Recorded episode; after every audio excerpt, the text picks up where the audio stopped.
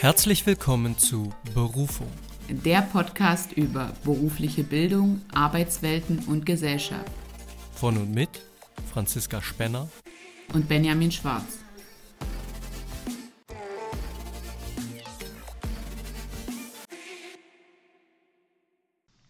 Hallo Benjamin. Hallo Franzi. Ja, wir haben uns heute hier zusammengefunden für unsere erste inhaltliche Folge zum Thema berufliche Bildung. Wie geht's dir? Wie hast du dich auf die Folge vorbereitet? Ähm, fühlst du dich als Experte für die berufliche Bildung nach der Vorbereitung? Ja, ist tatsächlich eine gute Frage. Also erstmal danke der Nachfrage. Soweit bin ich eigentlich ganz gut heute in den Tag gestartet. Ich hoffe, dir geht's ähnlich. Ja, was, was heißt denn Experte sein? Also natürlich habe ich mich ein bisschen eingelesen nochmal zusätzlich berufliche Bildung, was dahinter steckt. Aber da wir beide ja auch eine Ausbildung gemacht haben, da auch diverse Stationen durchlaufen haben, hat man ja so seine Erfahrungen, mit denen man dann in so ein Gespräch geht, genau. Ja, ähm, wollen wir einfach mal anfangen, so ein paar Fakten, die wir so zusammengesucht haben, uns da auszutauschen. Ähm, wir haben jetzt in der ersten Folge schon gesagt, dass es auch nochmal ein gesonder, also eine gesonderte Folge geben wird zur beruflichen Bildung ähm, mit der akademischen Bildung, aber Genau. Das wird heute alles auch schon ein bisschen so zusammen einfließen. Ähm, grundsätzlich ist uns nochmal wichtig, ich finde, das können wir jetzt auch nochmal hier am Anfang sagen, dass wenn ihr das hört und irgendwelche Fragen, Anregungen dazu habt, ähm, lasst uns die immer gern zukommen, weil wir wollen von Anfang an eigentlich mit unseren Hörerinnen kooperieren und ja, das Beste für alle hier rund um den Podcast Berufung rausholen. Genau, also Anregungen, Themenvorschläge, da sind wir sehr offen für. Da könnt ihr euch gerne bei uns melden. So, und ich sehe, du hast dich auf jeden Fall schriftlich gut vorbereitet. Ja, also ich habe ich hab das handschriftlich aufgeschrieben. Ich weiß nicht, du hast es. Äh ich habe es im Kopf. Oh, du hast es im Kopf. Okay, es ist, äh, also ihr dürft euch jetzt vorstellen, hier sitzt jemand vor dem Mikro mit ähm, zwei A4-Seiten komplett vollgeschrieben und markiert und äh, jemand anderes, der hat alles im Kopf. Okay, wie, wie fängt denn äh, deine Dokumentation im Kopf an? Was ist denn berufliche Bildung? Also wir hatten uns ja so ein bisschen als Eckdaten aufgeschrieben. Wir wollen gerne so ein bisschen dieses versus akademische Bildung äh, schon mal ansprechen, dann zum Begriff Beruf und natürlich BBIG ähm, und vielleicht so ein paar Zahlen, was wir da noch so haben. Genau, und das ist auch ein guter Punkt. Also berufliche Bildung ist für mich und ist auch ganz klar ich sag mal, akademisch so abzugrenzen, eben das, was im Sinne des Berufsbildungsgesetzes eben stattfindet und ist eben ganz klar von akademischer Bildung abzugrenzen. Also wenn du mich fragst, was für mich berufliche Bildung ist, dann müssen wir das eben unterscheiden von dem Ausüben eines Berufes aufgrund eines Studiums. Ja, also wenn ich nach der Schule, nach der mittleren Reife, Sekundarstufe 1, möglicherweise Sekundarstufe 2, wenn ich danach eine klassische, meinetwegen duale Ausbildung mache oder auch eine berufliche Fortbildung, dann ist das für mich auf jeden Fall berufliche Bildung. Ja, also du hast ja eine duale Ausbildung gemacht. Ich weiß tatsächlich gar nicht als was. Genau, ähm, genau. also ich habe eine Ausbildung als Mechatroniker gemacht. Okay, also warst bei einem Betrieb angestellt und hast dort äh, drei Jahre gelernt und nebenbei die Berufsschule besucht. Berufsbildende Schule, ganz wichtig. Genau, ja, so, so ist das, läuft das ja ab im dualen System. Also man hat ja diese beiden Partner, genau, den Betrieb und die Berufsschule als Teil der berufsbildenden Schulen. Genau, teilweise auch überbetriebliche Ausbildungsgänge, Lehrgänge.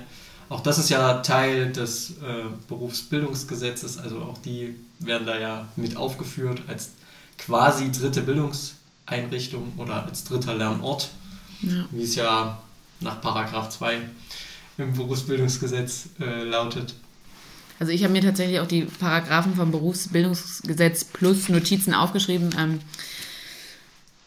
mein Kollege hat das offensichtlich im Kopf. Ähm, ich dagegen habe ja tatsächlich eine schulische Ausbildung gemacht. Und deswegen ist es für mich auch nochmal so interessant äh, zu wissen, wenn wir über berufliche Bildung sprechen. Was waren denn so auch diese Unterschiede, was wir da so erlebt haben? Und gerade, wir können ja schon mal so ein bisschen anreißen. Also wir haben jetzt gesagt, wir haben beide eine Ausbildung gemacht ähm, und befinden uns ja jetzt gerade noch in einer akademischen Bildung, was wir da vielleicht auch so für ähm, Unterschiede wahrnehmen und, und was, also wenn ich jetzt zurückdenke an meine Ausbildungszeit und an die Studienzeit heute, sind es schon äh, definitiv Unterschiede, die da so auftreten. Ja, das würde ich absolut unterschreiben. Also es ist schon ein Unterschied, ob man eine duale Ausbildung macht oder eine Ausbildung im Sinne der beruflichen Bildung, so möchte ich mal sagen, das trifft es, glaube ich, eher, weil das inkludiert eben das, was du ja gemacht hast, als Ausbildung viel besser. Diese Vollzeit-schulischen Ausbildungen mit allerdings Praxisanteilen, also ihr hattet ja soweit. Genau, also wir hatten dann feste Kooperationspartner. Das ist auch nicht an jeder Schule, manchmal sucht man sich das aus. Ich habe an einer staatlichen Schule eine schulische Ausbildung gemacht, das ist nochmal ein Unterschied, ähm, musste kein Schulgeld zahlen. Wenn man den gleichen Beruf, also ich bin gelernte Physiotherapeutin, wenn man den gleichen Beruf an einer Privatschule erlernt, muss man beispielsweise noch Schulgeld zahlen, also das ist auch ein ganz anderer Kostenfaktor. Du hast in der dualen Ausbildung Geld bekommen? Genau, das ist auch wirklich ein, ein wichtiger Unterscheidungs- oder ein wichtiges Unterscheidungsmerkmal. Zum einen in der Berufsbildung gibt es die duale Ausbildung, die nach Berufsbildungsgesetz, teilweise nach Handwerksordnung gestaltet ist und die damit auf Bundesebene verwalterisch organisiert ist. Ja, also das läuft ja über das eben Bundesgesetz. Auf der anderen Seite gibt es dann eben die Ausbildungsform, die du ja durchlaufen bist, also die, das schulberufliche System, wie man ja dazu sagt. Und das ist ja eher auf Länderseite oder auf Länderebene organisiert, zumeist. Bei den meisten dieser Ausbildungsberufe ist das so, so muss man sagen. Allerdings ähm, muss man da auch noch die Unterscheidung treffen. Einige Träger sind staatlich oder eben privat. Also das gibt es ja im Dual nicht, dass ich einen privaten. Ja, das stimmt. Wobei, ja, natürlich sind die Unternehmen privat, das ja. ist klar, aber die eigentlichen Bildungsträger, die verantwortlich sind für die theoretische Ausbildung, die sind eben eigentlich immer staatlich. Also mir würde jetzt Sie kooperieren eigentlich immer mit, mit einem mit einer staatlichen Schule da, mit genau. einem Teil von, ja. Genau, und das ist ja bei euch anders. Also alles, was diese Erziehungs-, Pflege-, Heil-, Gesundheitsberufe angeht, in deinem Fall Physiotherapeutin, ja. Heilhilfsberuf, da gibt es das ganz oft, dass das eben keine staatlichen Träger sind, sondern private Träger. Dann muss man Schulgeld bezahlen. Also auch das kenne ich aus familiärem Hintergrund. Meine Schwester hat auch Physiotherapeutin. Ah, okay. Und das auch an der privaten Schule und musste natürlich okay. auch Schulgeld bezahlen. Ja. So, und das ist natürlich auch eine, eine starke Ungerechtigkeit, äh, die da sicherlich mit einhergeht. Genau, mich würde auch interessieren, vielleicht hören ja jetzt hier auch einige zu, die vielleicht auch ähm, den, also einen beruflichen Weg eingeschlagen sind, also über eine Ausbildung, ähm, die sich entscheiden mussten zwischen einer Privatschule und zwischen einer staatlichen Schule. Mich würde auch interessieren, was ist so ein Beweggrund? Warum, warum entscheide ich mich dafür? Also das, ähm, vielleicht mag das der ein oder andere mal mit uns teilen.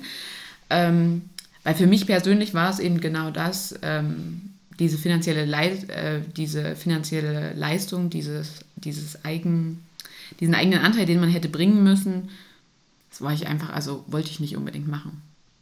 Ja. Also an der Privatschule? Ja. ja. Deswegen habe ich mich auch deutschlandweit nur an staatlichen Schulen beworben tatsächlich. Also mir war primär nicht wichtig, ähm, wo ich, wo ich lande nach, der, nach meinem Schulabschluss, sondern mir war eher wichtig, ähm, dass ich an, zu einem staatlichen Träger komme. Mhm. Weil auch, ja, das gibt so ein paar Diskussionen, ist denn da die Ausbildung besser? Aber das wäre vielleicht nochmal ein gesondertes Thema, was man aufgreifen könnte. Was unterscheidet dahingehend auch eine staatliche und eine private berufsbildende Schule? Absolut. Und ich denke, die Frage, die sich ja stellt, ist vielleicht für den einen oder anderen Hörer, der sich damit, oder die Hörerin, die sich damit noch nicht so beschäftigt hat bisher, warum ist das eigentlich so, dass das in bestimmten Berufsbereichen, in bestimmten Berufsgruppen eben über diese schulische Ausbildung organisiert ist und in anderen Bereichen eher über diese betriebliche Ausbildung. Das ist ja oftmals, wie so vieles, historisch bedingt. Ja? Also, ja.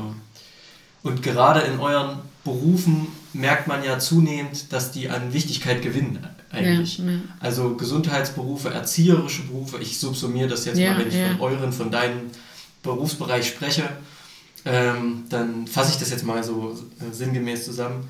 Wird ja zum Glück gesellschaftlich auch immer mehr klar, wie wichtig diese Berufe sind und dass wir auf jeden Fall für gute Bedingungen in diesen Berufen sorgen müssen und das zählt natürlich auch für die Ausbildungsbedingungen. Und da gehört eben dazu, dass ich nicht unbedingt für so eine Ausbildung Geld bezahlen sollte Ja, als ja. Auszubildender, als Auszubildende. Das denke ich ist auf jeden Fall ein ganz, ganz Ja. wichtiger Punkt. Also ich denke, neben dem Standort ist das eigentlich mit der wichtigste Punkt, weil ähm, es haben nicht unbedingt auch immer alle angehenden Azubis die Möglichkeit, da auch finanzielle Unterstützung von den Sorgeberechtigten zu erfahren. Ähm, ja, aber jetzt haben wir über die, über die finanzielle Absicherung diesbezüglich gesprochen. Standort. Ich habe jetzt gerade schon gesagt, mir war es eigentlich egal, wo ich hinkomme zur Ausbildung, Hauptsache eine staatliche Schule. Wie war das bei dir? Ähm, wie hast du dir auch einen Betrieb da gesucht? Ja, das ist tatsächlich eine gute Frage. Also ich habe ich hab ja die Ausbildung zum Mechatroniker gemacht. Manchmal wird das so ein bisschen verwechselt mit dem Kfz-Mechatroniker, den die meisten eigentlich kennen. Ich habe den Industriemechatroniker, wenn man so will, den Industrieberuf gelernt und habe bei einem Ort, bei, äh, bei einem Betrieb bei uns im Ort einfach mir die, den Ausbildungsplatz gesucht. Das war ein großes Industrieunternehmen, der größte Arbeitgeber nach wie vor in, der, in dem Ort, aus dem ich komme. Und 1200 Mitarbeiter, also schon, schon relativ groß. Und das war damals auch noch so, also das war 2006, als ich das angefangen habe, mit entsprechendem Vorlauf der, der Bewerbungsphase. Da war ich mit der Grundschule fertig. Danke an der Stelle äh, für das Kompliment. Sehr Ähm, gern. Damals gab es 30 Ausbildungsplätze in verschiedenen Berufen, was ja schon für ein Unternehmen in einem Ausbildungsjahr sehr, sehr viel ist. 30 äh, Ausbildungsplätze und da haben sich 1500 Leute drauf beworben oder so. Also es war erheblich, Genau. was da so abging. Und das ist natürlich heute auch anders. Also auch da haben sich Ja. die Zeiten geändert. Heute ist es schwieriger. Aber das ähm, vielleicht als Antwort darauf, wie ich da zu diesem Betrieb gekommen bin. Inwiefern meinst du, heute ist es schwieriger? Heute ist es schwieriger, weil wir noch mehr Bewerber haben, weil es weniger Stellen gibt? Wie, wie meinst du das? Ja, es hat sich ja genau geändert. Also jetzt Ja. kommen wir ja zum, so in die Statistik so ein bisschen und es hat sich ja eigentlich genau umgekehrt. Wir sehen ja, dass es immer weniger junge Menschen gibt in dem Alter, die eine Ausbildung ergreifen können, also 18, äh, 16, 17, 18 Jahre alt Ja. sind, mittlere Reifeabschluss oder Abitur. Und immer mehr derer, die auch hochschulzugangsberechtigt sind, also die zum Beispiel ein Abitur, Sekundarstufe 2 abgeschlossen haben, gehen auch an die Hochschulen und machen eben keine Ausbildung. Das heißt, es gibt immer weniger, die in die duale Ausbildung gehen. Und ich sage jetzt bewusst duale Ausbildung, weil im Bereich der vollzeitschulischen Ausbildung, in deinem Bereich in Anführungszeichen, ist das eben nicht so. Also da legen die Zahlen auch nahe, gerade was die Jahre 2019 und 20 angeht, jetzt mal für Thüringen, aber eigentlich bundesweit muss man sagen, da gehen die Zahlen in den Ausbildungsbereichen Erziehung, Gesundheitsberufe, Gesundheitsfachberufe, Pflegeberufe gehen eben nach oben und in der Industrie und im Handwerk ist es eher rückläufig bis gleichbleibend, würde ich mal sagen. Das ist also schon eine starke Veränderung zu damals. Und heute kann sich auch kein großes Industrieunternehmen, für die mag das noch ganz gut funktionieren, aber die können sich eben auch nicht mehr aus tausenden Bewerbern die besten raussuchen, sondern auch da bewerben sich natürlich immer, immer weniger. Ja. Ähm, was denkst du, woran das liegt, dass ähm, die akademische Bildung, die hat ja einen Aufschwung erhalten, absolut. Ähm, Hm. was denkst du, woran das liegt? Warum wollen immer mehr Leute in die akademische Bildung bei? Also ich hast, hast du Abitur gemacht? Nein, ich habe kein klassisches. Okay, ich ja auch nicht. Also ich denke auch, wenn man normal mit der 10. Klasse abgeht, hier Thüringen, ich komme aus Sachsen-Anhalt, ähm, dann ist einfach klar, man macht jetzt eine Ausbildung. Also weiß ich nicht, das war vor zehn Jahren für mich klar. Ich habe jetzt nicht äh, direkt überlegt, ach, gehe ich jetzt noch aufs Gymnasium, will ich da mein Abitur nachmachen, sondern für mich war einfach was Handfestes. In, in meiner Familie hat auch jeder eine Ausbildung gemacht nach der Schule.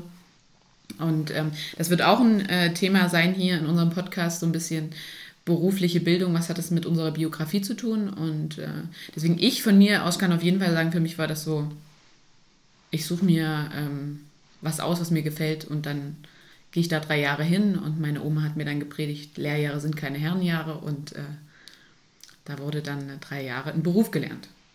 Genau. Ja, das ist, spricht, glaube ich, auch für das, was statistisch oft der Fall ist, nämlich dass äh, aus sogenannten Arbeiterfamilien ja, auch äh, Arbeiterkinder eher natürlich einen Beruf lernen, weil sie einfach, weil wir einfach so sozialisiert sind. Ja. Bei mir war es das Gleiche. Ich komme aus einem Elternhaus, wo auch niemand studiert hat. Also weder meine Eltern noch möglicherweise meine Großeltern. Ähm, genau, also wir sind entsprechend sozialisiert und dementsprechend lag das auch nah. Und genauso gibt es eben die Kehrseite der Medaille. Wenn Kinder aus klassischen Akademikerfamilien kommen, möglicherweise, keine Ahnung, in der dritten Generation Rechtsanwälte, dann ist obligatorisch, dass die natürlich Jura studieren. So, also es gibt, gibt da beide Seiten. Ja. Aber wie du schon gesagt hast, das ist sicherlich ein Thema auch, da kann man sehr, sehr, sehr tief eintauchen und das ist ein Thema sicherlich für eine Folge bezüglich Bildungsbiografie Ja. und Sozialisation. Also das werden wir sicherlich nochmal aufgreifen. Dann hast du aber gerade noch eine andere Frage gestellt, vielleicht kannst du die nochmal wiederholen. Ähm, ich weiß jetzt gerade gar nicht, ich habe, meiner Meinung nach ging es jetzt gerade darum, dass ich gefragt habe, warum denkst du, dass ähm, immer mehr Leute die Ach, genau. akademische Bildung Ja. anschreiben? Ja, Genau, ja, ja. Da habe ich nämlich jetzt gleich noch was dazu, wo ich mir dachte, okay, das muss es sein, aber dann Ja. enttäuschenderweise ist es gar nicht so. Ja, subjektiv. Was heißt subjektiv? Also es gab natürlich in den letzten Jahrzehnten politische Entwicklungen und im Zuge der Politik, gerade auch in Europa, jeder von uns hat sicherlich schon mal vom Bologna-Prozess gehört. Also selbst die, die keine Berührungspunkte mit Studium haben, haben schon mal davon gehört, dass es jetzt eben Bachelor und Master gibt. Ja. So, das ist eigentlich, denke ich, bekannt. Und das ist ein Prozess, der so 1999 eingesetzt hat, als man dieses Abkommen getroffen hat, das zu homogenisieren, zu vereinheitlichen in Europa. Ne? Damit einher ging ja auch, dass es nicht nur wie früher die Staatsexamen, Magister und Diplom gab, also die klassischen Studiengänge, die eben vier oder fünf Jahre studiert werden mussten, sondern da war auf einmal ein berufsqualifizierender akademischer Abschluss, der Bachelor, der nach drei oder dreieinhalb Jahren abgeschlossen werden konnte. Ich glaube, das ist auf jeden Fall ein Puzzleteil, warum immer mehr studieren, weil man nämlich nicht dieses lange, lange, lange, lange Studium vor sich hat, sondern eben nach drei Jahren bereits arbeitsfähig ist, möchte ich mal Aber hat man ja in der beruflichen Bildung, bin ich auch nach drei Jahren arbeitsfähig. Hat man auch, genau. Das ist noch ein Punkt, da würde ich, würde ich gleich Okay, sagen, ja, was ja. ich dazu denke. Äh, ein anderer Punkt ist, dass natürlich auch das Abitur etwas inflationärer geworden ist. Also es machen immer mehr junge Leute Abitur, was grundlegend sicherlich gut ist, ne, die Hochschulzugangsberechtigung zu erwerben.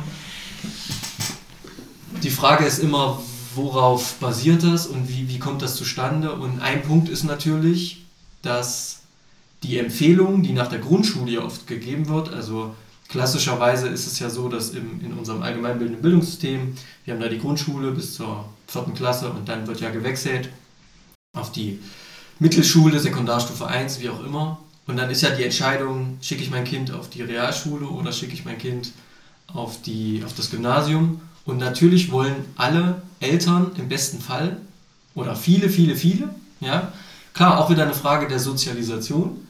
Ich arbeite ja gerade an der Grundschule. Ähm, ja, einige Eltern wollen das, aber Ja, sicherlich, aber ich würde sagen, dieser Gedanke, Abitur als, ich sag mal, Mindestanforderung der persönlichen Bildung zu sehen, das ist schon von, also das ist schon in die Mitte der Gesellschaft durchgesickert, was früher nicht der Fall war. ja, weil es auch faktisch immer mit einem besseren Schulabschluss betituliert wird. Ähm, ich habe dann auch noch ein interessantes Beispiel so aus meiner Branche, wo ich auch mal einen beruflichen Werdegang, also im Sinne der beruflichen Bildung und einen akademischen mal gegenüberstehen will. Und da habe ich auch noch mal eine Frage an dich, weil, Aber, mm. ja, ich wollte dich nicht unterbrechen. Ja. Sprich sonst weiter.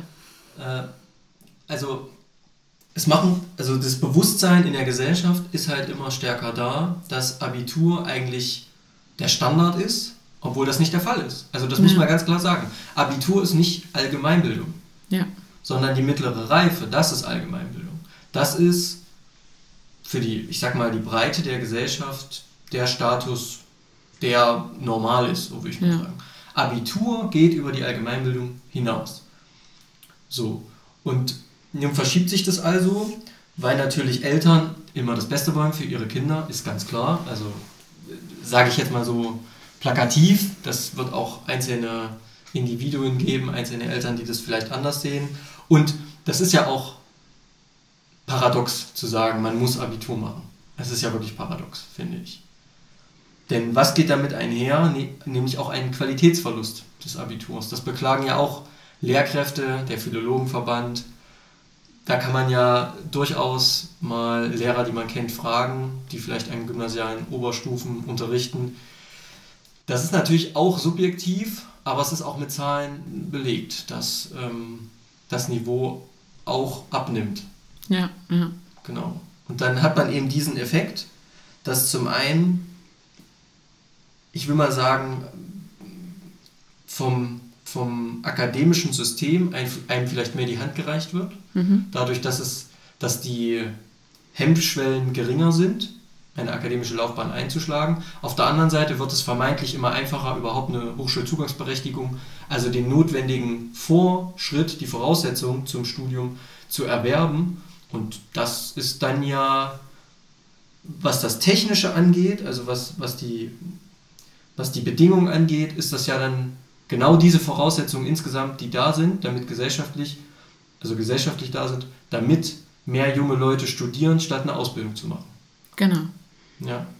Ja, also und wie du das jetzt gerade schon gesagt hast, trotzdem ist es ja irgendwie immer noch so, ich besser, ich habe ein schlechtes Abitur als äh, eine gute mittlere Reife, weil immerhin kann ich damit dann studieren. Und ja. wir haben es ja jetzt schon in Einzelfällen auch erlebt und das ist ja auch so das, was ähm, uns mit anderen Studierenden umtreibt, warum man vielleicht auch jetzt noch dieses Studium gemacht hat, ähm, dass man wirklich mit einer akademischen Bildung am Ende besser dasteht. Sind wir jetzt mal ehrlich, ähm, wir haben beide einen Beruf gelernt, wir könnten auch an berufsbildenden Schulen arbeiten, ohne dieses Studium zu machen, aber es hat auch ähm, in, in finanziellen Aspekt, ja als Quereinsteiger kann man das auch ohne ähm, den ähm, Master noch zu machen. Also, okay, du sprichst vom Master. Ja. Genau, ja. Also ja, der Bachelor nicht, ähm, aber bei mir ist zum Beispiel ja der, der Bachelor was ganz an, also eine ganz andere Sparte als beispielsweise meine Berufsausbildung, die ich gemacht habe. Und ich könnte mit beiden Sachen hätte ich schon irgendwo auch äh, in die berufliche Bildung reingehen können und dort Schüler unterrichten können als Quereinsteigerin. Ich hätte diesen Master nicht mehr gebraucht, aber ich mache ihn natürlich auch, damit ich diesen Abschluss habe, damit ich auch finanziell besser dastehe und meine Perspektiven einfach besser sind. Und ähm, das geht schon, muss ich ehrlich sagen, bei mir ging das auch so ein bisschen mit dem Gedanke des Mehrverdiensts einher. Und da fand ich interessant, da habe ich ähm, Zahlen von der Uni Tübingen 2019 und es ist tatsächlich so, äh, dass im Durchschnitt ein Akademiker oder, ähm, oder eine Akademikerin oder jemand, der eine Ausbildung gemacht hat, äh, inklusive einer Weiterbildung im Durchschnitt, verdienen die alle 1,4 Millionen Euro. Äh, also im Gesamtumfang. Und das fand ich sehr interessant, weil ich dachte jetzt, äh, die, die Sparten wären da so viel Risiker, so viel größer. 1,4 Millionen Euro. Na, übers ganze Leben an Einkommen. Da wird jetzt natürlich, wir gehen jetzt hier nicht von äh, ja, super okay. krassen Anwälten und so weiter aus, das war wirklich der Durchschnitt. Ähm, Gut, man müsste, da kommt, kommt wieder so ein bisschen der Halbseiten-Mathematiker in mir durch, ja. der sich dann fragt, im Verhältnis zu was? Ne? Also was verdient dann im Vergleich jemand, der in der dualen Ausbildung oder in der beruflichen Bildung einen Abschluss gemacht hat und möglicherweise eine Weiterbildung? Weil ich glaube, auch das ist ein, also absolut erstmal absolut nachvollziehbar zu sagen, akademische Bildung oder akademische Abschlüsse werden besser bezahlt als Berufsabschlüsse. Das würde jeder von uns subjektiv, wenn wir draußen zehn Leute auf der Straße fragen, würde das jeder wahrscheinlich bestätigen. Ne? Ja. Die Frage ist, ob das immer so stimmt. Denn wenn man im Handwerk eine gute Ausbildung gemacht hat und ein Handwerksmeister sich möglicherweise, also ich gehe jetzt mal davon aus, sich selbstständig macht, ja. dann kann man bestimmt mehr verdienen als ein Akademiker. Und wir müssen auch unterscheiden, in welchen Branchen wir die Leute oder die Berufe betrachten. Zum einen die Berufe über die, in, im Sinne der beruflichen Bildung, über die wir sprechen. Also sprechen wir über den Erzieher und über den Handwerksmeister, meinetwegen, die ja beide auf einer Ebene stehen, auf einer Stufe stehen. Mhm. Oder gucken wir uns einen Sozialarbeiter an, einen Studierten, so wie dich, Sozialarbeiterin, oder einen Bachelor-Absolventen im Ingenieurwesen. Ja. So, also auch da gibt es schon Unterschiede. Unabhängig von akademischer Bildung, beruflicher Bildung, sondern allein in den Branchenbereichen, in denen diese Menschen tätig sind.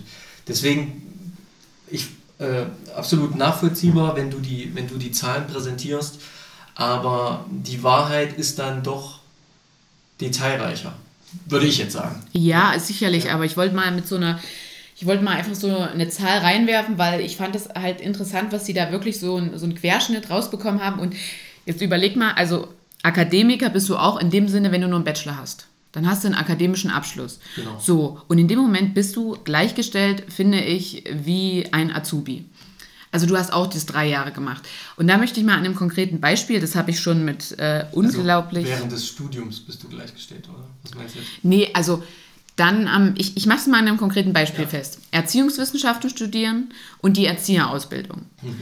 Was, was ist, wenn du das jetzt hörst, also du, du kommst nicht aus dem Bereich, du möchtest dich jetzt nochmal komplett neu entdecken, du willst jetzt Kinder erziehen. Für was würdest du dich entscheiden? Für drei Jahre Bachelor Erziehungswissenschaften oder würdest du in die Ausbildung zum Erzieher, zur Erzieherin gehen?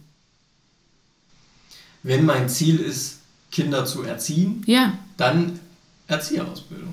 Ja, das ist, finde ich, auch das Logische. Und daher ich ja zukünftig die angehenden Erzieher und Erzieherinnen unterrichte ähm, und von Freunden, Bekannten und eben auch andere Studierende, die ja jetzt auch bei uns dabei sind, die Erziehungswissenschaften studiert haben, wirklich das so mitbekommen haben, finde ich auch, bereitet wirklich die Erzieherinnenausbildung darauf hin, Kinder zu erziehen. Also ich kriege da wirklich Methoden, Handwerk, alles, äh, wie gehe ich mit Kindern um.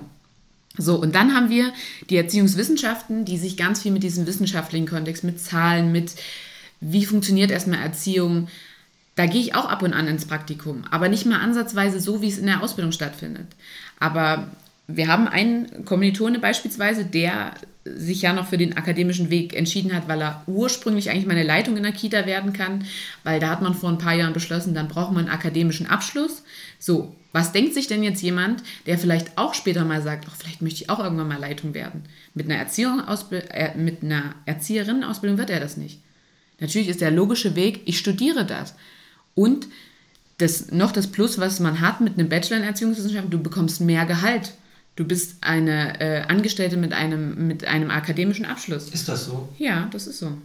Und das sind ja alles so Sachen, da finde ich, geht die Qualität so ein bisschen, wird die Qualität so ein bisschen zunichte gemacht dafür, dass ich später mal mehr verdiene und bessere Chancen habe. Ich möchte den Bachelor in Erziehungswissenschaften nicht schlecht reden, aber wenn ich primär Kinder erziehen möchte, sage ich mir, dass eine Ausbildung zum Erzieher und zur Erzieherin besser ist. Mhm. Nur dass dann, wenn ich einen mittleren Bildungsabschluss habe, das dann auch noch heißt, ich mache noch eine Vorausbildung und bin insgesamt fünf Jahre an eine berufsbildende Schule gebunden, das ist für viele Schüler und Schülerinnen auch so ein, habe ich jetzt keine Lust drauf. Wenn man Abitur hat, kann man direkt in die Ausbildung reingehen, dann kann man aber auch direkt in den Bachelor zur Erziehungswissenschaften gehen. Mhm. Und man hat ja, also ich persönlich mit 16 dachte ich, ich bin mein ganzes Leben lang Physiotherapeutin. Ähm, ich weiß nicht, ob man mit 18 nach dem Abi zwei Jahre später so viel anders denkt. Denkt man da schon nach, ich möchte mal Leiterin werden oder möchte mal das und jenes machen? Aber ich entscheide mich ja eigentlich immer erstmal für das, wo ich sage, ich habe später die besseren beruflichen Chancen. Genau, das ist, glaube ich, auch so eine Entwicklung. Also ich kann mir auch nicht vorstellen, möglicherweise gibt es das, ich kann es mir aber jetzt nicht äh, in der breiten Masse vorstellen, dass junge Leute einen Beruf ergreifen und sich denken, ich werde, ich will mal Abteilungsleiter werden oder ich will mal Chef werden. So gut, das sagen Kinder manchmal ja so scherzhaft, was möchtest du später mal werden? Ja, Chef. ähm, ich kann mir aber nicht vorstellen, dass jemand eben sich sagt, ich will mal Kita-Leitung machen. Also der Impuls ist sicherlich erstmal schon, ich möchte Erzieherin werden oder Erzieher, ich möchte mit Menschen arbeiten, ich möchte in die Pflege gehen, möchte Menschen helfen. Das sind ja beides so Bereiche, die aus sehr idealistischen Antrieben meist gewählt werden, mhm. weil da nicht das große Geld verdient wird. Ja. Ich glaube aber auch, dass es sich trotzdem verändert hat. Also junge Leute haben heute schon viel eher den Blick auf später, und zwar sehr viel später. Ist so meine subjektive Wahrnehmung. Also ich, ich, ich, würde dir eher komplett äh, widersprechen. Okay. Also ich habe das Gefühl so, ich höre nur noch, ist mir doch egal, ich wechsle lieber dreimal den Beruf, Hauptsache ich mache einen, der mir Spaß macht. Rente kriege ich eh nicht mehr so, die Art. Und gar nicht so an dieses Späterdenken. An was machst du das fest? An dieses ganz, ganz Späterdenken. Naja, also ich habe schon den Eindruck, dass äh, junge Leute mit 18 meinetwegen, gerade im Abitur, also habe ich im Studium kennengelernt, wenn ich mich daneben gestellt hätte mit 18, dann wäre ich nicht so erwachsen gewesen, lange nicht so erwachsen gewesen wie die. Also die hatten schon eine sehr reflektierte Einstellung und waren auch schon sehr darauf ausgerichtet, und da will ich gar nicht, das will ich gar nicht unbedingt positiv darstellen, mhm. sondern die waren eben schon sehr darauf ausgerichtet, oh, jetzt aber Studium fertig machen, weil äh, Leben kostet Geld. So. Und das ist zwar auf der einen Seite richtig, aber gerade das Studium ist ja nicht dafür da, eigentlich, dass man, also gerade das universitäre Studium, mhm. ist ja nicht dafür da, dass man da durchflitzt und der Erste ist. Ja. So. Anders ist das ja bei einer Ausbildung, die ja viel äh, logischer strukturiert und vorgegeben ist im Sinne ja. einer Ausbildungsordnung, die ja festgelegt ist. Genau, darauf wollte ich tatsächlich auch noch hinaus. Das ist ja natürlich auch attraktiver, wenn ich mir jetzt nochmal überlege, ich bin nochmal 18, habe jetzt gerade ein Abitur gemacht.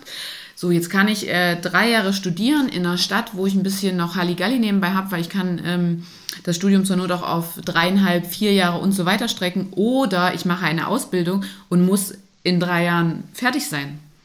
Das ist für, ich glaube, für junge Leute heutzutage auch nochmal ein wesentlicher Aspekt ob man sich für berufliche oder akademische Bildung entscheidet. Ja, sicherlich ist das auch ein kleiner Aspekt. Nicht umsonst werden größere Städte eher mehr Zulauf haben ja. an Studierenden als kleine Städte. Also ich habe ja meinen Bachelor in, in der schönen Stadt Ilmenau in Thüringen studiert. Ähm, und die ist, was die Uni angeht, sehr, sehr renommiert. Also ist immer vertreten bundesweit in den Rankings unter den besten Universitäten für MINT-Fächer. Kannst Aber du mal bitte erklären, was MINT bedeutet? MINT? Ja. Mathematik, Informatik, Naturwissenschaften und Technik. Habe ich natürlich gewusst, aber ich wollte das mal für unsere Zuhörerinnen klären. So, ja, genau. Das sind die klassischen MINT-Disziplinen und auch deshalb, viele fragen sich dann immer, na, warum ist die Mathematik da extra? Da sind ja die Naturwissenschaften schon drin, könnte man ja INT nennen. Aber Mathematik ist eben keine Naturwissenschaft. Mathematik ist eine Geisteswissenschaft. Wird gerne mal ähm, falsch deklariert. Auf jeden Fall ist das eine super Uni, eine super Betreuung dort. Die Stadt ist auch schön, aber es ist eben eine kleine Stadt im Thüringer Wald mit 30.000 Einwohnern. Machst du gerade Werbung für die ähm, Uni? Wir, machen hier, äh, wir, wir haben hier keine bezahlte Werbepartnerschaft. Nee, aber ich will ja einfach nur aufzeigen, wie konträr das ist. Ja. Dass man eine gute Ausbildung bekommen kann, aber aufgrund der Attraktivität der Städte, was ja, ein, ja. der Punkt gerade war, eben dort nicht unbedingt studiert wird. Also die Uni hat seit Jahren mit sinkenden Studierendenzahlen zu kämpfen. Ja. ja. Und das wird teilweise leider sehr, sehr eklatant in manchen Studiengängen. Ja. Das ist also so ein Punkt. Ich glaube aber eher, um auch noch mal einen Bogen zu dem von mir vorhin Gesagten Warum studieren jetzt immer mehr, statt eine Ausbildung zu machen? Ich glaube, das ist auch einfach dieser Wandel, dass man natürlich, wenn man denn dazu in der Lage ist, lieber einen Beruf ergreift. Und jetzt, wenn ich jetzt vom Beruf spreche, dann inkludiere ich da auch die, die akademische Bildung. Ah, das, Lieb, da knüpfen wir gleich an. Lieber, lieber einen Beruf ergreift und lieber einer späteren Tätigkeit zum Broterwerb, könnte man auch sagen, äh, nachgeht, in der man viel, viel selbstbestimmter ist. Und das ist nicht in allen dualen Ausbildungsberufen und, oder, oder Berufsbildungsberufen und auch nicht in allen akademischen Berufen ist das immer so. Aber das ist doch viel mehr in den in, in, in Berufen der Fall, die ein Studium voraussetzen. Dass ich da in der Lage möglicherweise bin, viel selbstbestimmter tätig zu sein und zu mhm. arbeiten, als es in ja. Berufen des Berufsbildungssystems sind. Also ich glaube, die Selbstbestimmung, die individuelle Selbstbestimmung, sein eigener Chef zu sein, in Anführungszeichen, ist ein viel, viel stärkerer Antrieb dessen, also einer der Antriebe dessen, mhm. dass junge Menschen ein Studium ergreifen. Und was ich glaube, was auch noch hinzukommt, ist die Sicherheit. Natürlich will man mehr Geld verdienen, ne, ein Punkt, den du genannt hast. Man kann aber auch im Handwerk sehr gut Geld verdienen. Aber da muss ich mich vielleicht selbstständig machen. Und das ist ein sehr unsicheres System, wenn Ja. ich selbstständig bin. Möchte ich das auch, muss ich mir ja fragen. Möchte ich das auch? Oder ich kann auch als mit einem Facharbeiter in der Industrie viel Geld verdienen, aber dann muss ich vielleicht Schichten machen, Ja, äh, möglicherweise. Und auch das ist ja was, was sehr unpopulär geworden ist.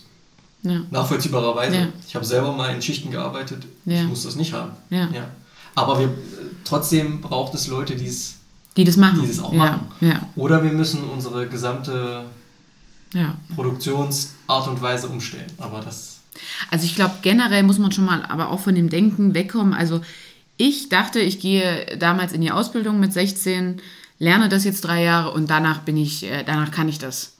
Und ich muss sagen, jetzt arbeite ich ja nicht mal als Physiotherapeutin und ich habe erst gestern wieder ähm, meinen Papa behandelt. Ähm, das macht man so aus familiären äh, zum, ja, ja, um anderen eben nochmal zu helfen. Man hat es ja nicht ganz verlernt. Und ich muss sagen, ich, vor allem seit ich das nicht mehr hauptberuflich mache, ist das eher so eine, ein Interesse, weswegen ich daran, da dran bleibe und informiere mich dann so. Und ich habe wirklich gemerkt, nach der Ausbildung, ich wusste eigentlich nichts. Es ist wirklich, ich musste Step by Step daran wachsen. Dann kam da ähm, eine Weiterbildung, ähm, da irgendein Kurs. Dann hat natürlich, also im Internet kann man sich heutzutage auch alles anschauen, aber ich glaube, man muss auch wirklich davon wegkommen, egal ob ein Bachelor oder eine dreijährige Ausbildung, du gehst da nicht raus und bist da Experte. Das dauert einfach. Du musst dich da rein vertiefen und musst das machen. Und ich persönlich sage immer, ich bin eine bessere Physiotherapeutin geworden nach dem Studium zur Sozialarbeiterin, weil ich das erste Mal ähm, verstanden habe, dass alles zusammengehört auch. Und das äh, finde ich ganz spannend. Und ähm, ich kannte natürlich Benjamin, also ich kenne ihn schon vor dem Podcast, wir studieren auch zusammen. Und genau aus so einer Debatte ist mal daraus entstanden. Also wir haben so über Physiotherapie, soziale Arbeit äh, gesprochen und ich habe gesagt, ich habe drei Berufe. Dann äh, wurde ich unterbrochen in meiner Ausführung und ähm, ich, ich weiß immer noch nicht, wie ich meine, meine anderen Abschlüsse bezeichne.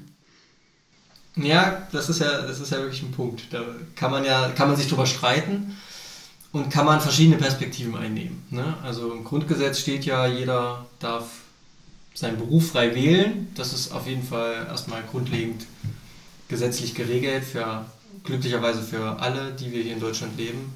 Die Frage ist aber, was ist ein Beruf? Genau, So. das, das verrätst du uns jetzt. So. Und dann hast du gesagt, du hast drei Berufe. Ja. Was für drei Berufe hast du denn? Deiner, Also ich bin der. Meinung, ich bin Physiotherapeutin, Sozialarbeiterin und also bald, ich muss jetzt noch meine Masterarbeit abgeben, das äh, werde ich schaffen, bin ich Lehrerin für berufsbildende Schulen. Mhm. Es sind drei Berufe meiner Meinung nach. Und gut, den einen hast du ja bisher noch nicht fertig. Ja. Dann habe ich mich ja aber auch zum Beispiel gefragt, ich habe ja, ich schreibe ja ganz gern, dann habe ich ein Buch veröffentlicht, bin ich jetzt eigentlich auch Autorin, weil ich habe da keinen Abschluss drin gemacht. Ist das eigentlich ein ständiger Beruf? Als was bezeichnet man das? Ja. Das sind ja alles so Sachen, da bin ich auf deine Aufklärung gespannt, damit ich endlich weiß, wie ich mich besser vorstellen kann. Also was sicherlich ganz klar zu sagen ist, Berufe im Sinne des Berufsbildungsgesetzes, da ist ganz klar geregelt, dass es eine Berufsbezeichnung gibt. So, also ich mit meinem dualen Ausbildungsberuf des Mechatronikers, das ist eine festgelegte Berufsbezeichnung und ich habe diesen Beruf gelernt, so wie du den anerkannten Beruf der Physiotherapeutin gelernt hast und damit haben wir erlernte Berufe. Ja, So, die haben wir. ja, So, die nimmt kann uns man- jetzt auch keiner mehr Die weg. nimmt auch, uns auch keiner mehr weg. Gut so. zu wissen. Äh, nun hast du aber gesagt, dass du auch Sozialarbeiterin bist. Man muss dazu sagen, du übst das tatsächlich auch nebenbei aus. Jetzt aktuell ja. Aber ich denke mir jetzt, wenn ich das in einem Jahr ja nicht mehr ausübe, weil das ist ja nur bis zum Vorbereitungsdienst, bin ich das meiner Meinung nach ja trotzdem noch. Aber da sagst du ja nein, bin ich nicht mehr. Naja, akademische, es, es gibt natürlich akademische Berufe, die einer akademischen Ausbildung bedürfen. Das sind aber spezielle sogenannte, also die haben eine geschützte Berufsbezeichnung. Nur so darf sich zum Beispiel nicht jeder Arzt nennen. Arzt kann ich eben nur sein, wenn ich entsprechende Ausbildung habe, bei der Ärztekammer eben gelistet bin, approbiert bin, wie auch immer. Oder Apotheker, das ist das gleiche. Apotheker darf sich auch nicht jeder nennen. Oder Rechtsanwalt. So. Aber man studiert ja nicht Rechtsanwalt, den Beruf des Rechtsanwalts, sondern man ist ja studierter Jurist. Mhm. Man ist studierter Humanmediziner. Ja, du hast jetzt soziale Arbeit studiert. Da kann man sich jetzt, könnte man sich vielleicht drüber streiten. Aber es gibt ja auch nicht ein, wie in den Berufen, eine Ausbildungsordnung, die beinhaltet, was in dem Studium integriert sein muss, damit man soziale Arbeit studiert hat. Das schreibt ja keiner in dem Sinne vor, sondern das ist ja Hochschulrecht. Also jede Universität, jede Fachhochschule kann sich da ja, hat da ja eine gewisse Freiheit. Und deswegen ist es jetzt schwierig zu sagen, ich bin von Beruf oder ich bin gelernte Sozialarbeiterin. Du würdest ja auch nicht sagen, du bist gelernte Sozialarbeiterin. Du würdest vielleicht sagen, ich bin studierte Sozialarbeiterin. Ja, ich bin studierte. So. Ja, ich, ja. Also es gibt, es gibt einfach auch keine rechtliche Grundlage dafür. Mhm. Für diese akademischen Titel. Oder für allgemeine, ne, ein akademischer Titel ist ja nochmal was anderes. Ja, gut, stimmt. Ja, ja. Also für, so, so, weit sind wir noch nicht. Für allgemeine akademische Berufe. Ja. Es gibt für spezielle Berufe, die eben geschützt sind, oder es gibt auch Landesingenieurgesetze. Es gibt 16 Stück, da steht dann eben drin, jemand darf sich Ingenieur nennen, wenn er dies, das und jenes erfüllt. So. Damit ist klar, diese Bezeichnung einer, eines Berufes kann eben jemand tragen, wenn er eben, wie gesagt, diese Auflagen erfüllt. Aber das gilt eben nicht für alle akademischen Berufe, anders als es eben in der beruflichen Bildung ist. Da ist das eben ziemlich genau festgeschrieben. Und selbst Berufe, die wie Erzieher, die ja eigentlich auf Landesebene geregelt sind, wo man jetzt sagen müsste, naja, aber das ist ja auch, da gibt es ja Willkür von Ländern mhm. und 16 Unterschiede. Da gibt es aber immer noch das Organ der KMK, der Kultusministerkonferenz, ja. die zwar natürlich nichts entscheiden können auf Bundesebene, aber da setzen sich zumindest alle Kultusminister der 16 Länder zusammen und die beratschlagen sich und machen Vorschläge, sodass das in den Ländern in einer gewissen Vereinheitlichung umgesetzt wird. Aber das gibt es im Akademischen ebenso nicht. Mhm. Deswegen ist es äh, schwierig. Also sage ich in Zukunft sagen, besser, ja. ich bin von Beruf Physiotherapeutin und ich bin studierte Sozialarbeiterin und Lehrerin für berufsbildende Schulen. Das Wenn du dann fertig bist mit dem Studium, dann kannst du das. Okay. Nein, das ist ja vielleicht ist Und was? Ja, aber, aber genau. Was sage ich jetzt zu Dingen, die ich nie gelernt habe? Vielleicht werde ich ja nochmal Bestseller-Autorin. Das ist ja dann mein Beruf. Vielleicht mache ich das irgendwann mal zum Broterwerb. Das ist ein guter Punkt. Weil der, die Berufsbezeichnung der Autorin ist ja kein geschützter Beruf. Jeder kann sich Autor, äh, Autor nennen. So wie sich auch jeder Berater nennen kann oder Coach.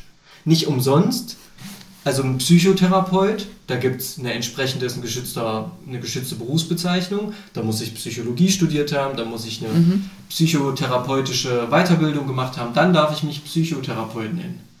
Aber Berater und Coach kann sich jeder nennen. Deswegen gibt es ja auch Life-Coaches, was sicherlich sinnvoll ist manchmal, aber da brauche ich das kann ich mich nennen, ohne dass ich irgendwas kann. Das kann jemand machen, der ist 18, der hat Abitur gemacht, der nennt sich jetzt Life Coach. Also dürfen wir uns jetzt auch offiziell PodcasterInnen nennen. Scheinbar ist das so. Ja, na sehr schön. Ähnlich wie der Begriff des Influencers. Das wird ja auch in Schulen gerne mal die Frage gestellt. Wann bin ich denn Influencer? Okay. Ähm, ich denke, das äh, bietet noch unheimlich viel Stoff, dass wir äh, da noch richtig viel reingehen können in der Folge auch zur beruflichen Bildung und zur akademischen Bildung. Vielleicht müssen wir das sogar noch mal gesondert aufgreifen. Vielleicht sind jetzt auch so bei den Zuhörerinnen Fragen entstanden, was sie gern noch vermehrt hören möchten äh, dazu. Vielleicht befindet sich jemand in der beruflichen Bildung oder in der akademischen Bildung und hat da auch ähm, spezielle Nachfragen. Ich hätte jetzt äh, abschließend auf jeden Fall noch die Frage an dich. Welche Rückschlüsse ziehst du so aus deiner beruflichen und akademischen Bildung? Was würdest du sagen, wie würdest du deinen beruflichen Bildungsweg kurz beschreiben und deinen akademischen? Was ist vielleicht so ein prägnanter Unterschied? Hm, ja, das ist natürlich vielleicht auch ein bisschen speziell. Also ich habe ja eine Ausbildung im gewerblich-technischen Bereich gemacht und auch dann entsprechend was Technisches studiert. Ähm, was würde ich für ein Fazit ziehen? Also für mich war dieser Weg, weil manchmal, wenn ich das jemandem erzähle, wie, mein, wie meine Bildungsbiografie ablief, also Ausbildung, zwei berufliche Fortbildungen und dann ins Studium, in, in den Lehrberuf quasi, da sehen viele so einen Bruch drin, dass ich quasi was ganz Neues gemacht habe. Für mich ist es aber was sehr Organisches, weil ich ja in den, in den technischen Bereich geblieben bin und dann aber mich dazu entschieden habe, doch stärker in diesem Bereich in der Ausbildung mich zu engagieren und in der Ausbildung tätig zu sein und mit Menschen zu arbeiten. Ja, was habe ich, was kann ich für einen Schluss ziehen? Also Du findest den Weg für dich, also du findest ihn gut. Du hättest dir den jetzt auch nicht anders, würdest den jetzt auch nicht anders machen. Genau, also äh, retrospektiv muss ich sagen, es ist auf jeden Fall sinnvoll für das Studium, für so ein Studium, wie ich das gemacht habe, eben berufliche Vorbildung zu haben.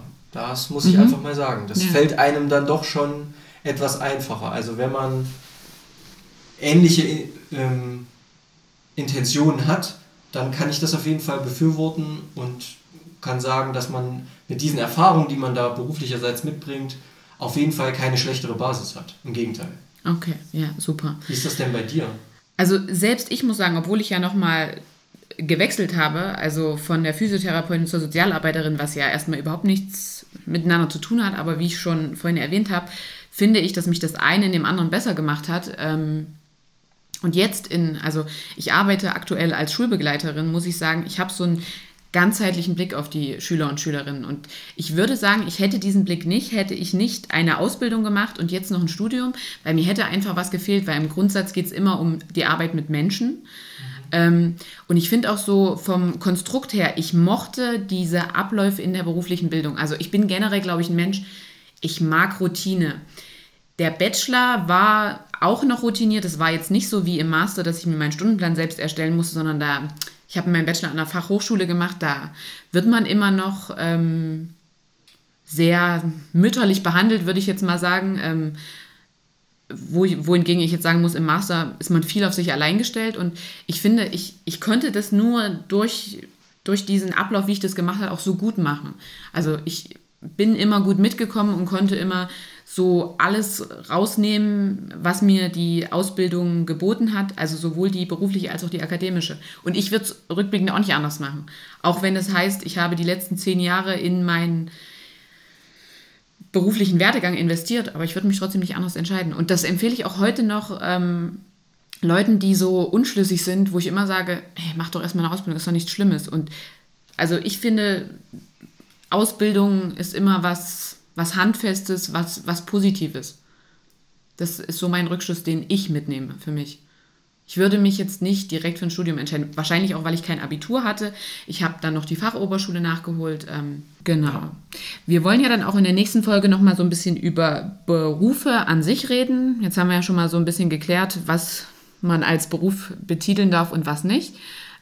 Ja, wir würden euch dann gern zu unserer nächsten Folge wieder einladen die dann in einer Woche erscheinen wird. Ähm, wir haben jetzt unsere Unterrichtseinheiten ein ganz kleines bisschen überzogen, aber ich würde mal so sagen, wenn der Unterricht beim Lehrer okay ist oder bei der Lehrerin, dann bleibt man auch mal zwei Minuten länger, wenn man dann die Pause, wenn man das dann an die Pause hinten dranhängen darf.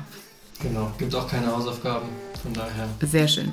Ich wünsche dir noch einen schönen Nachmittag, Benjamin. Das wünsche ich dir auch, Franzi. Bis zum nächsten Mal. Bis zum nächsten Mal. Tschüss.